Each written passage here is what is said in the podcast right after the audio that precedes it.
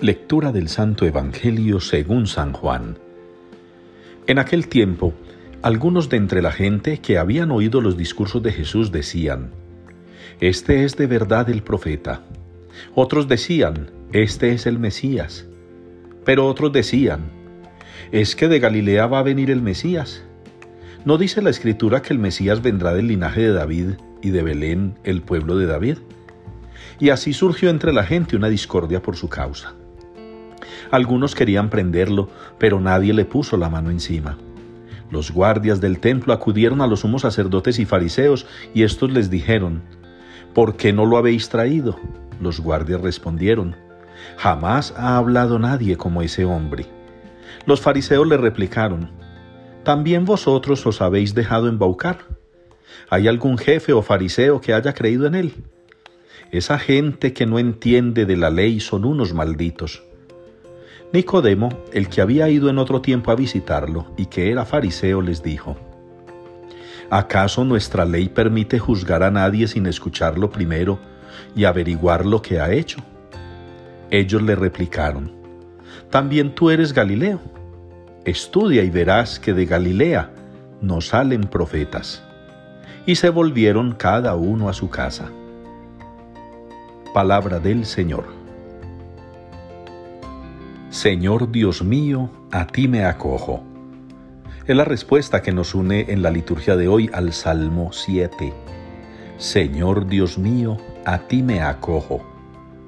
Una súplica preciosa, una oración bellísima de confianza en el Señor, una expresión de abandono total a la divina providencia, a la voluntad del Padre, del Creador, del Hacedor de todo y del Todopoderoso. Esa es la actitud de un alma noble, sencilla y pura, de un alma que se siente verdaderamente en manos de Dios. Así nos lo relata el profeta Jeremías en la primera lectura, cuando le es explicado todo lo que le va a suceder, lo que le va a acontecer, lo que le está pasando. Y lo entiende porque Dios se lo explica, el Señor se lo ha contado. Jesús mismo entiende también lo que le está sucediendo, comprende lo que le está pasando.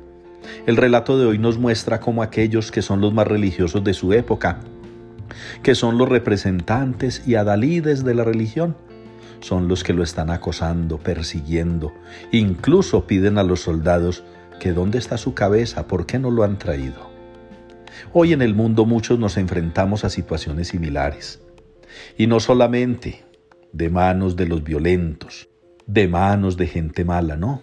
También la gente que es catalogada por algunos como gentecita buena, nos quieren hacer daño, nos quieren maltratar, quieren hacernos desaparecer porque les resultamos incómodos, a veces en la familia.